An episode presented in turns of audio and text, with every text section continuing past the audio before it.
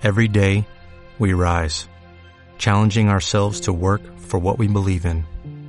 At U.S. Border Patrol, protecting our borders is more than a job, it's a calling. Agents answer the call, working together to keep our country and communities safe.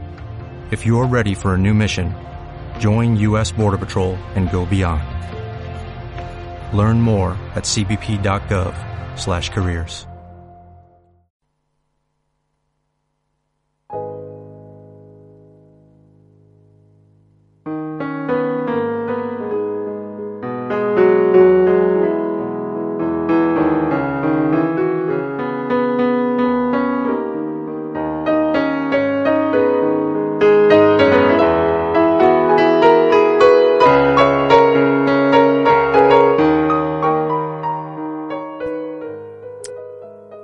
Bienvenidos y bienvenidas una vez más al podcast Nobody's Perfect.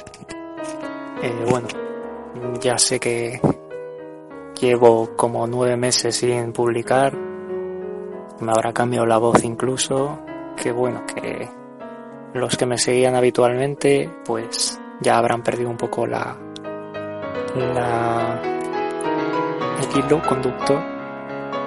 Y nada, lo único que seguí haciendo fue publicar en el blog y muy de vez en cuando. En este último mes sí que he publicado un poco más, pero, pero apenas. Eh, en, este, en este episodio lo que quería hacer era presentar un poco eh, la temporada y también hablar de algún tema que, que había que me había interesado últimamente que interesa que me, me, había interesado a mí no solamente a mí sino a la opinión pública que es de lo que suelen hablar todos los eh, programas de radio habitualmente no si ocurre algo al día siguiente ya tendré ya tendrás 20 20 tertulias sobre lo mismo. En ese sentido uno de mis episodios de podcast de hace ya años más visitados fue el de la información, el de la velocidad de la información, que nos decía que, os decía que, bueno, que hoy en día se lleva lo de estar informados no solo a la última hora, sino al último minuto y al último segundo. Y, y que a Twitter, pues Twitter, el resto de redes sociales, sin horarios, sino que están disponibles todo el día, Internet en general, pues nos ha mal acostumbrado en ese sentido a, a demandar una información de peor calidad, pero más rápida. Entonces, bueno, es una cosa que viene por sí. Por supuesto, estoy hablando de, de lo último que ha acontecido aquí en España, el accidente de, del tren.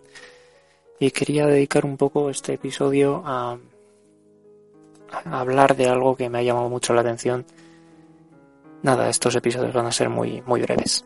Quería dedicarlo algo que me ha llamado mucho la atención, que es eh, algunos comentarios que ha dicho la gente, desde muy diversos palos políticos, pero sobre todo el, cuando hablaban de la bondad humana.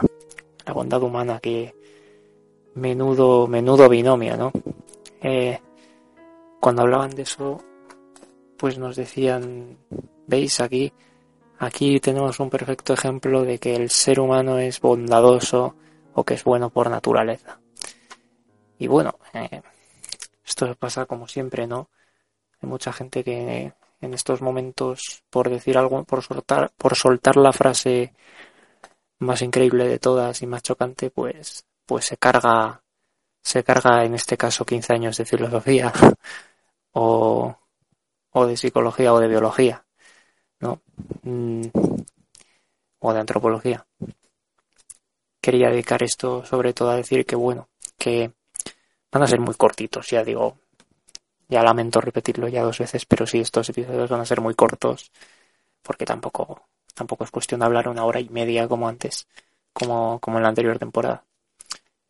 Simplemente quería decir que mmm, el ser humano por naturaleza es ser humano, es el animal que es y que la cultura es lo que nos hace lo que nos hace diferentes al resto de los animales.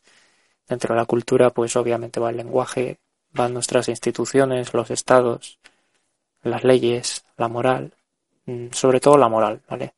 Porque la moral es una guía de, comportamiento. La psicología, hasta el día de hoy, pues no ha servido de guía de comportamiento, aunque a muchos psicólogos les ha dado por salirse del tiesto. Pero un psicólogo no podría ser nunca moralista. Entonces, bueno, en, en total, en general, la ciencia, eh, los descubrimientos técnicos, o sea, las investigaciones, etcétera, todo eso han hecho que pasemos de, de ese 100% natural, nada artificial, ¿no? Que, que tanto nos dicen en los anuncios que hay que, por lo que hay que abogar, ¿no? Por todo lo natural. Pues resulta que en primero de antropología te dicen si el ser humano lo que es es porque, porque ha moldeado la naturaleza a su gusto. Y cuando ya moldeas la naturaleza, ya la naturaleza deja de ser, deja de ser algo. Incluso decía, decía un profesor mío que incluso los, los parajes naturales, los, eh, los parques naturales, eh, ya estaban muy culturizados, ¿no? Porque ya estaban metidos en el Google Maps, ¿no? Estaban pintados en verde, ya estaban totalmente vallados. Es difícil encontrar algo totalmente natural, genuinamente natural. Y el tema, esto, esto es lo que ocurre con el gato de Schrödinger, ¿no? El tema es que cuando encontramos algo natural, sencillamente porque vayamos nosotros ahí, ya deja de serlo. Porque lo vamos a ver a través del prisma de la cultura, lo vamos a ver a través de cámaras, a través de nuestras sensaciones, sentimientos, etcétera.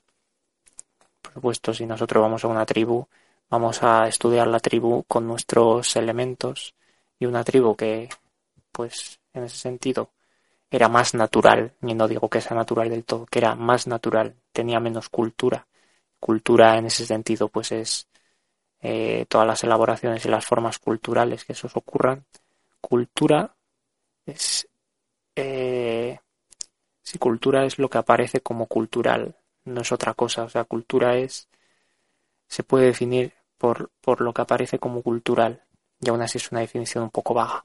Pero bueno, me dejo de disquisiciones eh, filosóficas sobre el término de cultura. Para eso os podéis leer El mito de la cultura de Gustavo Bueno, un filósofo riojano mm, que está que hace que ha hecho filosofía en Asturias más que nada. Eh, más que en La Rioja. Mucho más que en La Rioja porque ha tenido ahí su universidad, etcétera. Entonces, bueno, eh, incluso cuando nosotros vamos a, a una tribu eh, que no ha visto nunca a un hombre blanco o cámaras, pues ya estamos metiendo ahí nuestras narices. he visto que había como una especie de reality hace, hace unos meses de un intercambio cultural y mira lo que os digo, un intercambio cultural entre unos españoles y una tribu de, del África profunda, me parece. No sé si estoy en lo cierto. Pero ya ese, ese cambio, o sea, ese programa realmente tiene un morbo que es muy fácil de saber, ¿no? ¿Qué es lo que quiere conseguir? Pues el morbo es cómo se comportaría un, un indio o un indígena, más, más bien dicho, un indígena en, un, en, un, en la civilización, ¿no? Como la llamamos nosotros. Em, es ese morbo, ¿no? Que realmente es un morbo que no que no nos dice no nos dice apenas nada de, de cómo se comportaban, cómo su comportamiento eh, como seres sin cultura o sin una cultura avanzada en el sentido que nosotros tomamos como avanzada, como nosotros. Mm, entonces eso. ¿Qué quiero decir? Que la bondad humana es también una forma cultural. La bondad humana no es naturaleza humana. La naturaleza del hombre no es que sea ni lobo para el hombre, ni bueno. No estamos en Hobbes, no estamos en Rousseau. Estamos en otro término, en otro, estamos hablando en otros términos y la noción de naturaleza humana tuvo que desaparecer ya a mediados del siglo XX y en cambio seguimos hoy viendo total que de manera casi casi consensual tenemos a muchísima gente que sigue pensando que existe una naturaleza humana, gente, gente leída incluso. Tenemos pensando a gente que existe eso, que es como pensar que existe el alma o que existe la mente. Y, y que sigue pensando eso. Y bueno, realmente es algo que, que se creó en su momento para explicar determinadas cosas, para, para justificar determinados momentos políticos o determinadas instituciones. Eh, determinado derecho, el derecho natural, ¿no? Y que hoy en día no tiene, no tiene mayor sentido, habida cuenta, como digo, los últimos y los penúltimos también, los últimos avances científicos, filosóficos, etcétera, si es que hay avance en filosofía, qué bueno. Entonces, mm, son conceptos que, bueno, el ser humano, si quiere ser bueno, tiene que ser educado para ser bueno.